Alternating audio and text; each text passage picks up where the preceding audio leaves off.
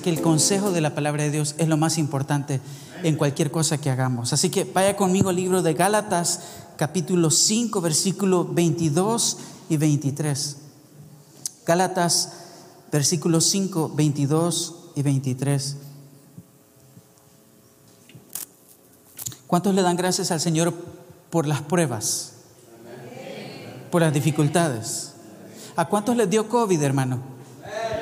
Hermano, usted tiene que decirlo con orgullo. Soy sobreviviente de COVID. El pastor me dijo ahora cuando me vio, hermano, lo veo más delgado. Y yo le digo, ¿cómo le ha hecho? Me dijo, gracias a Dios y gracias al COVID. He bajado como unas 10 libras más o menos, pero para la gloria de Dios. Póngase de pie, vamos a leer la palabra de Dios, Gálatas capítulo 5, versículo 22 y 23. Y yo tengo la versión la Biblia de las Américas, así que van a haber palabritas que van a cambiar. Dice la palabra de Dios, el fruto del Espíritu, perdón, más el fruto del Espíritu es amor, gozo, paz, paciencia, benignidad, bondad, fidelidad, mansedumbre, dominio propio. Contra tales cosas no hay ley. Señor, gracias por esta noche. Gracias por una noche tan linda, muy especial, donde sabemos que tu nombre es, ha sido y seguirá siendo exaltado. Tú eres el, el mismo de ayer, de hoy y por todos los siglos. Y por eso a ti te damos la gloria y la honra. Y hoy te pedimos, Señor, que nos hables a través de tu palabra y que en estos minutos podamos ser confrontados por ella, porque tu palabra nos corta, pero también nos sana el alma. Y gracias, Padre, por el consejo de tu palabra en esta noche. Líbrame del error y que toda la gloria y la honra sea para ti. En el nombre de Jesús. Amén y amén. Puede tomar su asiento, hermano. Gálatas es una epístola que el apóstol Pablo escribió dirigida a las iglesias, a los creyentes en Galicia. Y lo que Pablo describe en estos versículos, porque si leemos eh, todo este capítulo y todo este libro está dirigido a la conducta cristiana, lo que Pablo describe en estos versículos son las virtudes del fruto del Espíritu. ¿A dónde, hermanos? No solamente por describirlas, está describiendo virtudes que el Espíritu Santo produce en el corazón de una persona que ha confesado, ha declarado y ha rendido su vida a Cristo como Señor y Salvador. Nadie en esta tierra puede tener el amor de Dios si no es por Cristo Jesús. Nadie en esta vida es justificado más que solamente por poner su confianza y su fe plena en Jesús como Señor y Salvador. Entonces aquí vemos una lista de conceptos, una lista de virtudes que el apóstol Pablo está diciendo, hey, estas son las virtudes que ustedes como creyentes deberían tener. Las virtudes del fruto del Espíritu en el corazón de un creyente que está creciendo en madurez espiritual. O sea que usted y yo, hermano, deberíamos de desear tener las virtudes del fruto del Espíritu. Cada una de estas virtudes dan evidencia del control permanente. Oiga lo que le voy a decir, estas virtudes, si están presentes en la vida de un cristiano, dan evidencia del control permanente y la llenura continua del Espíritu Santo en el corazón de todo cristiano. Hermano, ¿usted quiere dar evidencia de que es cristiano? Déjese controlar por el Espíritu Santo. Usted quiere dar evidencia de que usted ha cambiado y usted es diferente, hermano, el fruto del Espíritu. Porque a veces pensamos que andar debajo de la Biblia, con el, eh, en el brazo, eso es ser cristiano. usted, se la puede, usted se la puede saber de memoria, hermano, pero si la palabra de Dios está aquí, pero no baja aquí, hermano, no va a haber fruto del Espíritu. Cada una de estas virtudes son la evidencia del control permanente del Espíritu Santo. Hermano, ¿cuánto amor nos hace falta? Porque solo leímos ahí, ¿cuánto, cuánto gozo, hermano? Si usted y yo con solo que nos quiten horas ya estamos renegando. Con solo que nos haya dado COVID ya estamos renegando. Perdimos el gozo. Porque el gozo no es un estado. El gozo es un estilo de vida. ¿A cuántos de nosotros nos hace falta tanta paz? Ahí andamos todos estresados, se nos nota en la cara la agonía. Hermanos, ¿cuántos alguna vez han tenido un tic en el ojo que les ha durado meses? ¿O, solo yo, hermano? Se le nota que, que anda preocupado. ¿A cuántos nos hace falta paciencia, hermano? En nuestra casa, con nuestra esposa. Aquí es cuando los esposos tienen que gritar, amén, Señor o las esposas con los esposos, o los padres con los hijos. Y comenzamos a renegar, Señor, ¿y por qué me diste estos hijos tan burros? Así decía mi abuelita. Y yo lo único que le podría decir, pues son suyos y a usted se parecen. ¿Cuánta paciencia nos hace falta? ¿Cuánta benignidad y bondad? No voy a hablar de esas porque esas son las más principales en esta noche. ¿Cuánta fidelidad, hermano? ¿Cuántos realmente somos fieles a Dios, al pacto que el Señor nos ha dado? Yo creo que si, si hubiera un lugar para los infieles, usted y yo entraríamos ahí y no ganáramos el primer premio. ¿A cuántos, cuántos alguna vez han cantado una alabanza que dice, tu fidelidad hasta ahí, hermanos. Ustedes rápido agarran cuerda.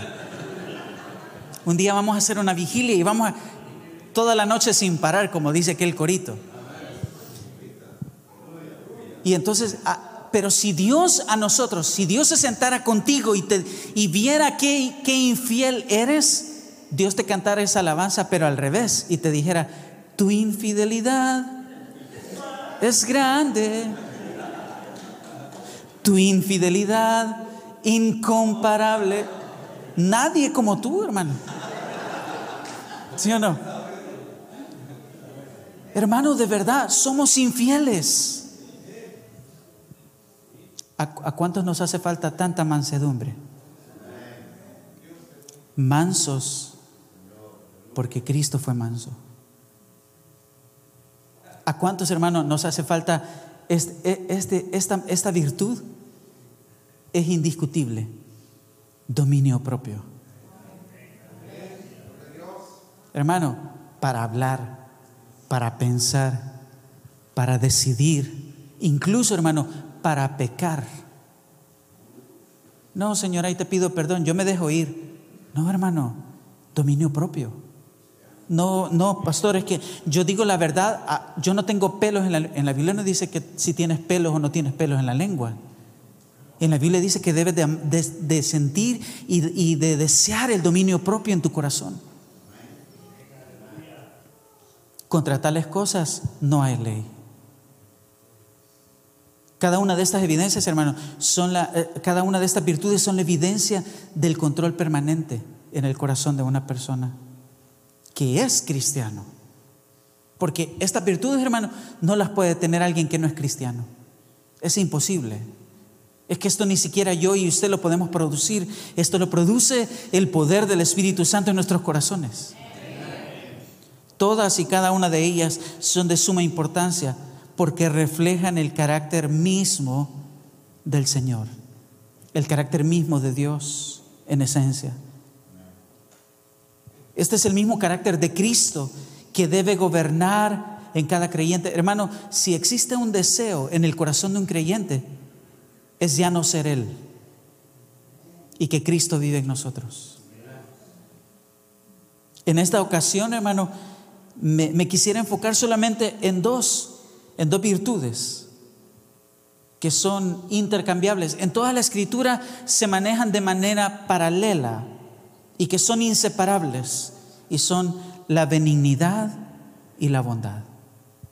Porque ustedes han venido a este lugar, hermanos, porque ustedes quisieron ser parte de sembrar, de dar, de ofrendar para la obra de Dios. Y esta, esta virtud es la benignidad y la bondad, son virtudes que están completamente ligadas y que reflejan el perfecto corazón de Dios hacia nosotros. Hermano, la benignidad y la bondad reflejan que Dios es un Dios bueno Estas dos hermosas virtudes son completamente contrarias a lo que Pablo describió en los versículos anteriores. En los versículos anteriores Pablo describió todo lo contrario. Ira, enojo, maledicencia, discordia. Dichas conductas que Pablo escribe solo, son el resultado de la ausencia de la, benignidad, de la benignidad y de la bondad en el corazón de un ser humano. Ahora, Usted puede entender, hermano, por qué el mundo está lleno y está como está. Porque no tienen a Dios. Porque el Espíritu Santo no puede generar bondad y benignidad de acorde a la justicia de Dios. Porque hay bondad humana, hermano. Hay bondad, hay gente que es buena. ¿Cuántos dicen amén? Pero tu bondad humana no te va a salvar. La única bondad que salva es la bondad que Cristo nos mostró en la cruz del Calvario a nosotros. Y que nosotros somos alcanzados por esa justificación que Cristo nos da y que somos justificados por la fe en Cristo Jesús. En toda la escritura podemos ver el llamado hacia el llamado de Dios hacia nosotros a reflejar quién es Dios. El tema que estoy compartiendo en esta noche, si usted lo quiere escribir, refleja al Dios de bondad. Refleja al Dios de bondad, hermano. Tú y yo estamos llamados a responder correctamente, porque Dios te está llamando a ti y desde el primer momento que tú confiesas a Cristo como Señor y Salvador, Dios te hace un llamado a que tú reflejes a Dios en esta tierra, en el lugar donde tú vives, con tu familia, en el lugar donde tú eh, te mueves. Tienes que reflejar a Dios correctamente y adecuadamente y obedientemente al llamado que Dios nos hace. La pregunta en esta noche es, ¿estás reflejando tú a Dios? ¿Estás reflejando al Dios de benignidad? ¿Estás reflejando al Dios de amor? ¿Estás reflejando al Dios de misericordia? ¿Estás reflejando al Dios de gracia? ¿Estás reflejando al Dios de perdón? ¿Al Dios dador? ¿Al Dios que se entregó por nosotros en la persona de Cristo? ¿Lo estás reflejando tú? Porque algunos nos excusamos, hermano. Yo no sé cuántos de los esposos que están acá, alguna vez sus esposas los han regañado y les han dicho, tú tienes que parecerte a Cristo. Tú tienes que ser como Jesús. O a veces una persona nos ha dicho, estás mal lo que estás haciendo, tienes que, tener, tienes que adquirir el carácter de Cristo. Y sabe, algunos de nosotros respondemos, pero es que yo no soy Jesús.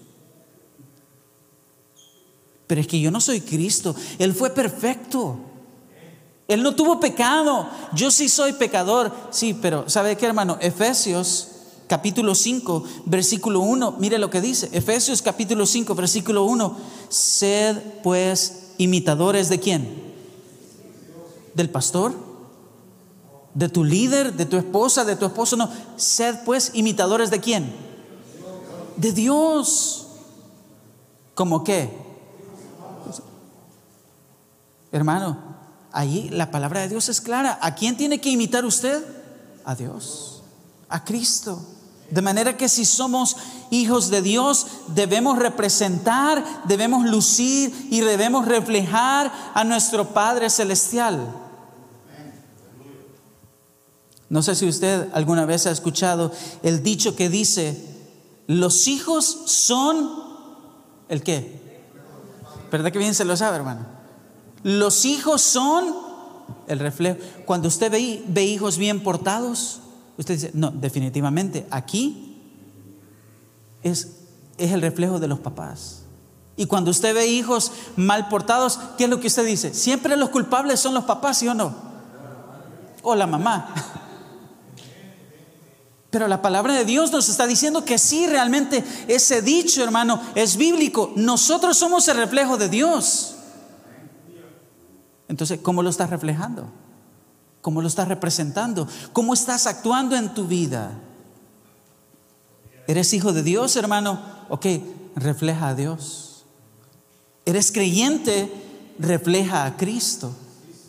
¿Conoces a Jesús como, como, como tu Salvador? Entonces, de tu vida, entonces refleja el carácter de aquel que te salvó, aquel que te compró.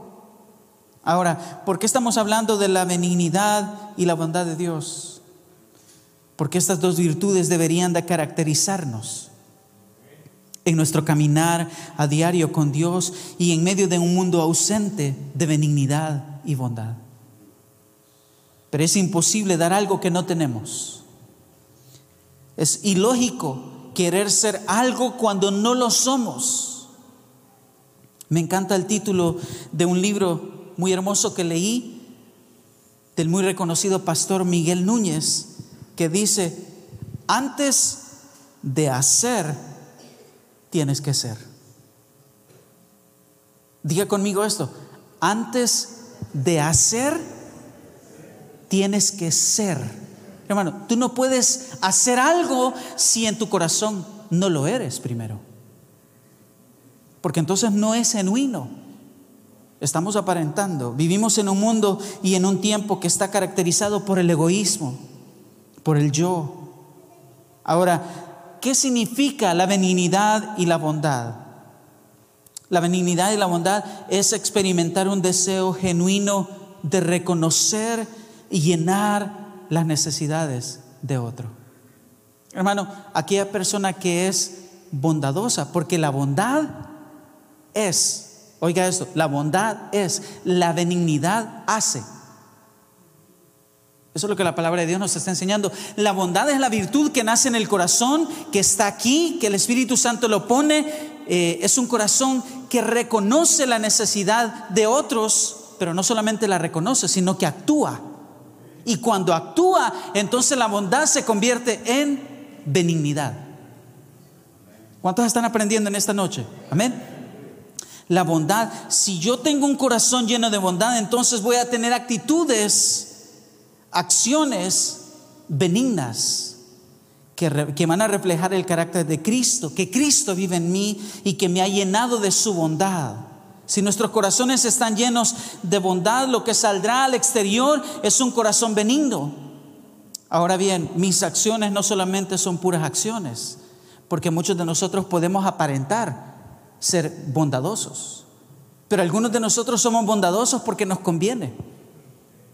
Oh, voy a, voy a hacerle el favor a este o a ella porque me convendrá después, o porque queremos impresionar. Pero la verdad, hermano, el corazón bondadoso y benigno es un corazón genuino delante de Dios que sabe que lo que está haciendo es para que el nombre de Cristo sea exaltado, sea glorificado. Y aunque nadie se dé cuenta, tú sabes que fuiste luz en medio de una necesidad. Yo no sé a cuánto les ha pasado que usted hizo algo con un corazón lleno de bondad y nadie le reconoció nada.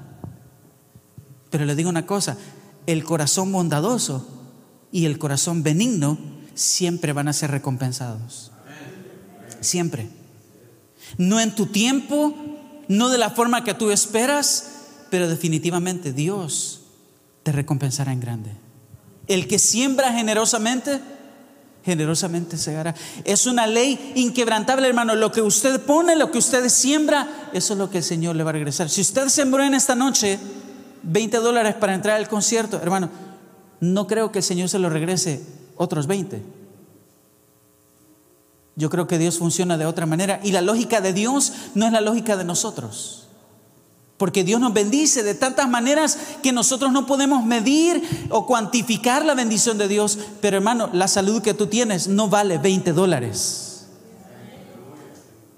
Hermano, el perdón de tus pecados no vale ni siquiera mil dólares, un millón de dólares, hermano. La salvación no tiene precio. ¿Sabes por qué? Porque el Señor fue bondadoso contigo y conmigo. Entonces siempre vamos a recibir recompensa de tener un corazón benigno y bondadoso. ¿Cuántos anhelan ser bondadosos? Dios siempre te va a recompensar.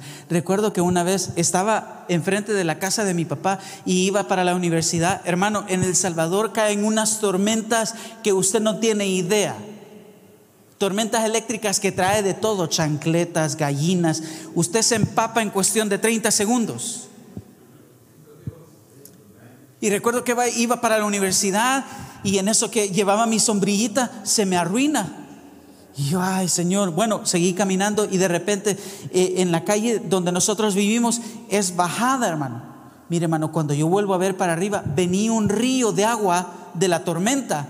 yo decía, Señor, y veo que los buses estaban parando para agarrar a la gente. Y cuando yo me iba a subir al autobús, se baja una señora y cuando la señora pone el pie en el piso, se la llevó el agua, hermano.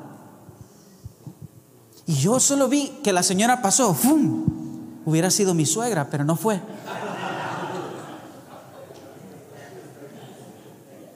Y cuando yo vi eso, hermano, yo ya no me pude subir. fui movido por la necesidad. No quiero que usted me vea como una persona de buen corazón, pero es que yo creo que cualquiera hubiera hecho eso. Yo, tenía como 20 años, hace 20 años. Y yo tenía energía y ya no me voy a subir al bus, voy a ir a recoger a la señora porque iba rodando, hermano, en el río. Y salgo corriendo y tiro los cuadernos así. La, señora, ¿qué le pasó? Y yo todavía de preguntando qué le pasó. Y la señora llorando, toda raspada. Era una señora de mayor edad. Vengo yo, la recojo. Hermano, como pude, la chineé, porque soy fuerte, hermano. Siempre he sido fuerte. Y la cargué y le digo, mire, hagamos una parada en mi casa. Yo vivo ahí abajo. Dejemos que la tormenta pase y después la voy a acompañar a su casa. Ella vivía al otro lado de un pasaje, decimos nosotros en El Salvador. Se calmó la tormenta.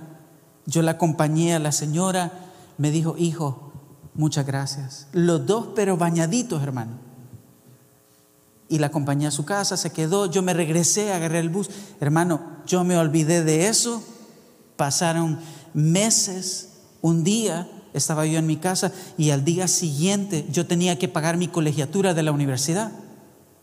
Y yo, Señor, no tengo dinero ni nada que dar. No, esa no, hermano. No tengo dinero y solo tengo para irme en el bus una cora y para regresarme. Y tengo que pagar la universidad. Y más o menos la cuota era como 100 dólares, hermano. Y yo, Señor, ¿y cómo hago? Y comienzo ahora cuando de repente, hermano, tocan la puerta. Pero una persona borracha preguntando por mi nombre. Y yo decía, y que, díganle que no estoy porque yo no soy bolo, le dije yo así. En El Salvador así decimos, yo no soy... Y de repente comienza a tocar que yo quiero hablar con un muchacho que se llama Elías. Y de repente yo, ¿quién se? Bueno, salí. Hola, ¿cómo estás? Y, se tambaleaba el muchacho y me dice, ¿sabes qué? Yo acabo de venir de Estados Unidos, pero siempre quise venir a conocer a un muchacho que le ayudó a mi mamá. Y yo le digo, o sea que tú eres el hijo de la señora yo soy el hijo y he venido a visitarla, que esta es la primera vez que, puedo venir a Salvador y he estado con mi mamá y amo a mi madrecita. Y me dice, ¿sabes qué? Yo no, yo no sé quedarte, aquí están 300 dólares. Mire hermano, cuando yo vi los 300 dólares, se los agarré rápido.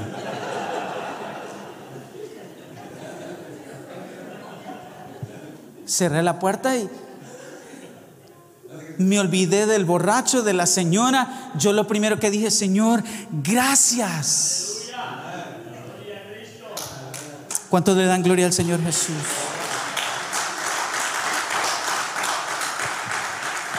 No solo tenía para pagar un mes de la universidad, tenía 200 dólares más, hermano. Me fui a comprar unas pupusas. La bondad y la benignidad siempre te van a recompensar. Tú no tienes idea, hermano, de lo que tú estás sembrando en esta noche para que otros conozcan a Cristo. Tú no tienes idea de lo que Dios hará con tu ofrenda. Porque hermanos, la necesidad está. Pero muchas veces nos hacemos los que no sabemos la necesidad. Yo sé que el pastor les ha comentado de nuestra iglesia. Pero hermano, la, la, bondad que Dios pone en nuestros corazones, nadie te la puede imponer. Es algo que nace del Espíritu Santo en nuestro corazón. Muchos podemos decir, voy a hacer esto, voy a hacer lo otro, pero no se trata de las palabras, se trata de decir, pero se trata de hacer también. Porque hay mucha gente que ve personas necesitadas y, oh, no ha comido, hermano, sí está bien, dele ánimo, pero llévelo a comer un par de pupusas también. Hay que actuar. Hay que ser benignos, hay que despojarnos, hermano. La verdadera bondad es ejecutada cuando hay palabras benignas y acciones benignas. Ahora solo el Espíritu Santo puede realizar esta obra en nosotros, porque nosotros mismos no somos buenos. No hay nadie bueno, hermano. Si nace algo bueno de nosotros es porque el Espíritu Santo lo provocó. De manera que un corazón bondadoso y un carácter benigno es la corrección hacia nuestro egoísmo y hacia nuestro yo. Hermano, de, verdad, con toda honestidad, levanten la mano los que humanamente, no cristianamente, humanamente, son egoístas. Solo yo entonces, pastor. ¿Cuántos piensan en ustedes mismos primero siempre? Se lo demuestro cuando usted se toma una foto con su familia y se le enseñan, ¿a quién busca usted primero? Ay, hermano, le voy a regalar un disco por haber dicho la verdad. Nos buscamos a nosotros mismos, porque humanamente nosotros estamos pensando siempre en nosotros. Ahora, esa virtud de la bondad está asociada a las escrituras completamente en el Antiguo Testamento, en el Nuevo Testamento, porque refleja el carácter perfecto de Dios. Hermano, yo quiero dejar esto en tu corazón. ¿En qué no puedes ver la bondad de Dios? ¿En qué no lo puedes ver? El Salmo 145, 9, mire lo que dice. Salmo 145, 9. El Señor es bueno para quienes? Para con todos. Y su compasión sobre todas sus obras. Y yo solo quiero dejar tres cosas en tu corazón en esta noche. Y con esto termino. Número uno, hermano, Dios te ha llamado a reflejar su bondad, porque Él es bueno. Y si Él es bueno, yo debo de ser una persona buena. Y si Él tiene bondad, y si Dios es un Dios benigno, y si Dios muestra misericordia, y si Dios me ha mostrado perdón, y si Dios me ha mostrado de su gracia, hermano, eso es lo que tú tienes que mostrar. Dios te ha llamado a reflejar su bondad, hermano. No te canses de ser bondadoso, no te canses de hacer el bien, porque a su tiempo segarás. Número dos, revisa los obstáculos en tu corazón. ¿Qué es lo que te está obstaculizando para que tú no seas una persona bondadosa y benigna? Hermano, lo que más obstaculiza en nuestros corazones es nuestra relación con Dios. ¿Cómo está tu relación con Dios? Porque entre más te acercas a Dios, entre más conoces la palabra de Dios, entre más el Espíritu Santo te llena, más te vas a parecer a Dios, hermano más te vas a parecer a Cristo. Aquí la idea es que tú y yo muramos para que Cristo viva en nosotros. Decía Pablo, ya no vivo yo, mas Cristo vive en mí. Amén. ¿Cómo estás cultivando esa intimidad con Dios? ¿Estás viviendo a través de los medios de la gracia? ¿Cuáles son los medios de la gracia, hermano? La oración, la lectura de la palabra, la adoración, venir a la iglesia, estar involucrado en la iglesia. Hay gente que ya no regresó a la iglesia porque hizo de su casa una iglesia y está bien, pero Dios nos manda a congregarnos. Es parte de aprender el carácter de Cristo unos con otros. Quizás el obstáculo en tu corazón es el orgullo. o porque no tienes un corazón de constante arrepentimiento. Había una señora que estaba en un aeropuerto esperando el avión. Y bueno, como tenía que esperar, llegó a la sala y de repente sacó un libro y fue a la tienda que están en los, aeropuertos y compró una bolsa de galletas. Se sentó en la sala de espera, comenzó a leer el libro y comenzó agarrar una galleta, pero para su sorpresa, al lado siguiente de su silla estaba un señor Y de repente ella de reojo vio que el Señor metió la mano en la bolsa de las galletas. Y entonces ella agarraba una y el Señor agarraba otra. Qué feo eso, ¿verdad, hermano? Que usted compró algo y que alguien, alguien más se lo está comiendo. Y ella en su mente pensaba, ve qué cínico, cree que no me he dado cuenta. Hermano, para no hacerle el cuento largo, agarra una y se quedó con una galleta y ella la volvía a ver así como, ¿quién la va a agarrar? ¿Él o yo? Viene el Señor y la agarra, hermano.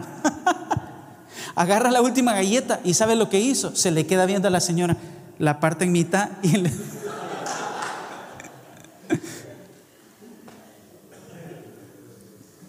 La señora se le quedó viendo con unos ojos como cuando usted se ha portado mal con su esposa. Así como, este desgraciado, ¿verdad? Se pasa. ¿Qué, usted hubiera, qué, hubiera, dicho usted, hermano? De repente se sube al avión, la señora ya no pudo ver al Señor, se siente en el asiento, guarda su libro y cuando abre la maleta de su libro, de, abre la maleta que llevaba de equipaje y guarda su libro, se da cuenta que ahí está la bolsa de galletas que ella había comprado.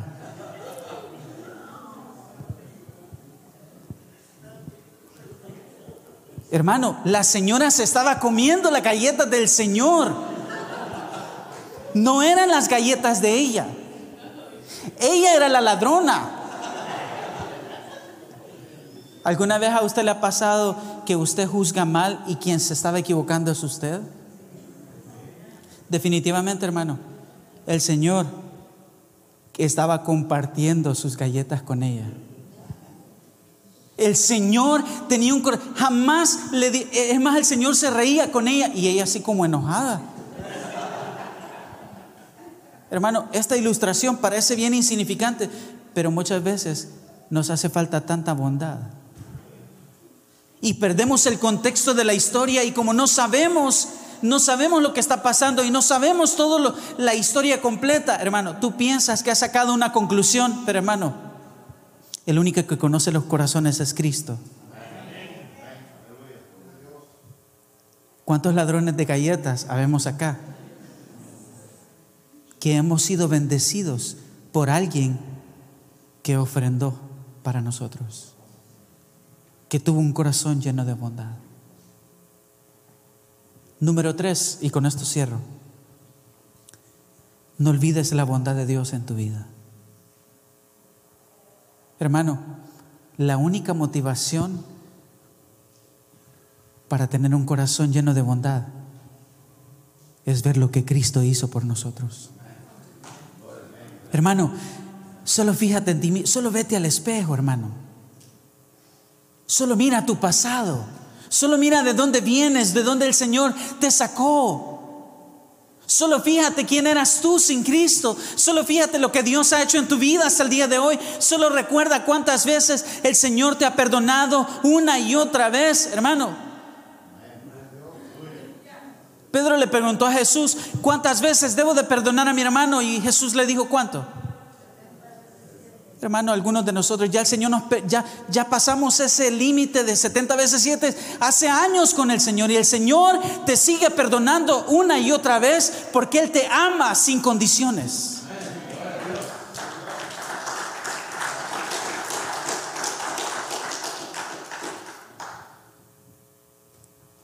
Somos tan ingratos porque no tenemos bondad, porque no hay gratitud. Pero cuando hay gratitud, hermano, cuando hay agradecimiento a ese rey que un día nos visitó, a ese Jesús que un día nos mostró su gracia, a ese Jesús que un día te dijo, ¿sabes qué? Tú vas directo, al, vas directo al infierno, pero yo te he escogido desde antes de la fundación del mundo para la alabanza de mi gloria. El pastor no te escogió, tu papá no te escogieron. El que te escogió para salvación se llama Cristo Jesús y entregó su vida y entregó su sangre y entregó todo lo que él tenía para que tú hoy tengas vida y vida en abundancia. Solo Jesús pudo haber hecho por nosotros eso. pero nosotros lo olvidamos fácilmente. El Salmo 103, y este es el, eh, el último verso que quiero que leamos, dice, bendice, alma mía, al Señor, y bendiga todo mi ser su santo nombre. Bendice alma mía al Señor y qué, hermano? No olvides, hermano, no olvides. No olvides lo que Dios ha hecho en tu vida. No olvides las bendiciones de Dios en tu vida y no lo olvides no solamente para no olvidar, no olvides para que tú puedas sembrar en otros lo que el Señor ya hizo por ti. Él es quien perdona todas tus iniquidades el que sana todas tus enfermedades, el que rescata de la fosa tu vida. Hermano, ¿cuántos estábamos en la fosa? ¿Cuántos estábamos hundidos en el lodo? ¿Cuántos estábamos podridos en delitos y pecados? ¿Cuántos estábamos ahí sin que nadie nos amara? Pero el Señor nos sacó de la fosa con su mano poderosa. El que rescata de la fosa tu vida, el que te corona, no solamente te sacó, que ha hecho el Señor. Te corona de bondad, hermano, ahí está la palabra bondad. Te corona con su benignidad y compasión. El que colma de bienes tus años. Hermano, sí o no, usted ha sido bendecido materialmente por Dios. No creemos, bueno, yo como pastor, no creo que el Evangelio sea prosperidad, pero Dios ama a sus hijos que les da lo que necesitan.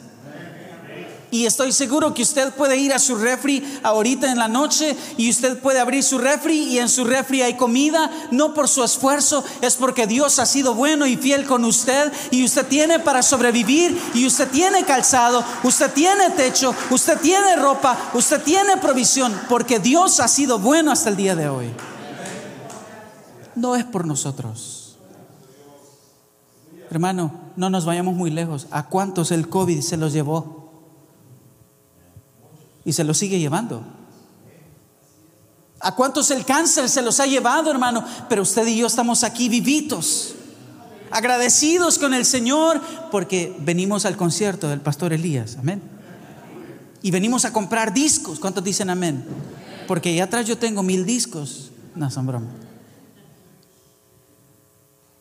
Venimos a agradecerle al Señor. El que colma de bienes tus años para que tu juventud se renueve como el águila. Hermano, no hay nada como la fortaleza que viene del Señor, aunque nos vayamos desgastando físicamente, porque yo ya no tengo 20, yo ya tengo 40 años, hermano. El pastor, yo igual lo veo siempre, pero no sé cuántos años tiene usted, pastor. 56, 50, ya ya no hay cuenta para allá. Yo no sé cuántos de ustedes van. Algunos ya tienen el pelo más blanco, otros han perdido el pelo, otros más panzoncitos.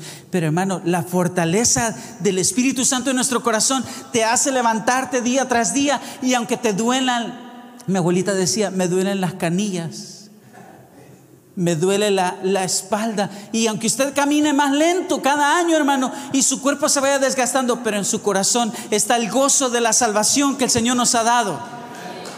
Y vivimos para Él.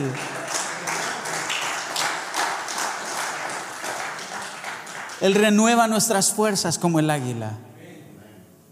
Yo a veces a, los, a, las personas mayores de edad que ya tienen un montón de problemas físicos son los que más contentos andan y los jóvenes todos empurrados, amargados, preocupados y la gente mayor, hijo, no te preocupes. Sabe que mi abuelita tenía 72 años y ella no tenía nada, pero se alegraba en el Señor porque había confiado en Dios. Porque la fortaleza que Dios da no te la puede dar un médico, no te la puede dar las vitaminas, la fortaleza que Dios da es incondicional y supera todo. Dios es un Dios bueno. Dios ha sido bueno con nosotros. Hermanos, en esta noche, yo sé que podríamos estar viendo televisión, pero nos hemos unido acá por una causa. Y la causa es apoyar la obra misionera. No es fácil, hermano. El pastor ha viajado al Salvador. No es fácil. Donde mi papá, no es porque sea mi papá, pero en la ciudad donde están, hermano, no es fácil. Soyapango en el 2017 se convirtió en la ciudad más violenta a nivel mundial. A veces yo he llegado y han cerrado la calle porque acaban de matar a alguien con un balazo en la cabeza y los niños están pasando ahí al lado y dicen, ve, ahí está la memoria, porque todos los sesos están de fuera. Pero ahí están trabajando para la gloria de Dios. Y yo agradezco, hermano, que usted se ha movido en su corazón para ser parte si usted quiere ofrendar para la obra de Dios, puede comprar nuestro material. Acá atrás vamos a estar, el pastor les va a dar indicaciones. Tenemos camisas, tenemos gorras, tenemos discos. Hermano, usted puede ser parte de la obra de Dios. Y quisimos hacer este evento con el pastor porque el próximo mes yo voy a un viaje misionero al Salvador. Y sé que Dios, la obra es de Él y sé que Dios nos va a bendecir. Y Dios es bueno por esta noche muy especial. Señor, queremos darte gracias por tu fidelidad. Señor, te agradecemos por todas tus bendiciones. Señor, gracias por entregarte en la cruz por nosotros, Señor. Aun cuando no lo merecíamos. ¿Qué le parece si en esta noche usted agradece la bondad de Dios ahí donde está? Si quiere levantar sus manos y decirle, Señor, hoy no quiero pedirte, hoy quiero agradecer, hoy quiero darte gracias, hoy quiero darte gracias, Señor Jesús, por tu gracia, por tu bondad, por tu fidelidad, por todas las cosas que tú me has dado, por tu provisión, por la salud, por la fortaleza, Señor, por mis hijos, por mi familia. Dígale, Señor, gracias por todo lo que tú me has dado, Señor Jesús. Gracias, Señor, porque podemos ser parte de tu obra. Podemos engrandecer tu reino, podemos aportar. Gracias, Padre Celestial. Gracias, Señor Jesús, porque este día nos unimos para ser parte de tu obra, Señor, para ofrendar, para dar con todo nuestro corazón, Señor. Porque sabemos que hay necesidad, porque sabemos que hay peticiones, Señor Jesús. Señor, intercedemos por la iglesia de Cefad en Soyapango, Señor Jesús. Oramos por el pastor Naín, Señor, que tú le fortalezcas, que tú fortalezcas a los líderes, Señor, aunque muchos de los que estamos acá no los conocemos, pero hoy intercedemos por esta obra en Soyapango, Señor. Padre, oramos por las otras iglesias que Iglesia Nueva Visión ha apoyado, Señor Jesús. Padre, la obra misionera está en tu corazón, Señor. Yo te pido, Señor, que en esta noche tú nos llenes de un corazón bondadoso, tú nos llenes de un corazón lleno de benignidad, tú nos llenes del fruto de tu espíritu, Señor. Señor, queremos amar como tú nos has amado, queremos entregar como tú te entregaste. Señor, queremos sembrar como tú has sembrado nuestros corazones. Gracias, Señor Jesús. Gracias, Padre Celestial, porque en esta noche podemos podemos darte gracias. Dele gracias al Señor Jesús por todo lo que Dios le ha dado. Levante sus manos y dígale, Señor, gracias. Gracias por amarme, Señor. Gracias por la salvación, que es el regalo más hermoso que tú nos has dado, Señor. Aun cuando estábamos muertos en delitos y pecado, tú nos llamaste a salvación y ahora somos salvos por gracia. Señor, gracias. Gracias Señor Jesús por tu presencia en nuestras vidas. Gracias Señor por tu amor incondicional. Gracias por lo que tu palabra dice Señor. Porque de tal manera amó Dios al mundo que dio a su Hijo unigénito para que todo aquel que en Él crea no se pierda, mas tenga vida eterna Señor Jesús. Dígalo conmigo. Y dame un corazón sensible que tenga compasión, como el buen samaritano. Yo no quiero ser indiferente corazón sensible que sepa compartir, que de fuerza al cansado, esperanza al angustiado, que restaure al afligido.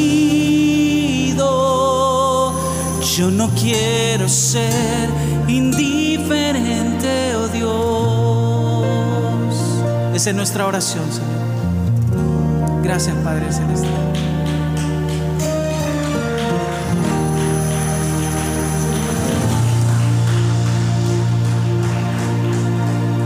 Yo no sé si habrá en esta noche alguien que nos visita por primera vez y que nunca haya recibido a ese Dios de bondad en su corazón. Solo diré Señor, Señor, me arrepiento de mis pecados. Creo que eres Dios y que enviaste a tu Hijo a morir en la cruz por mí. Hoy recibo tu bondad, Señor y te declaro como Señor, Salvador de mi vida.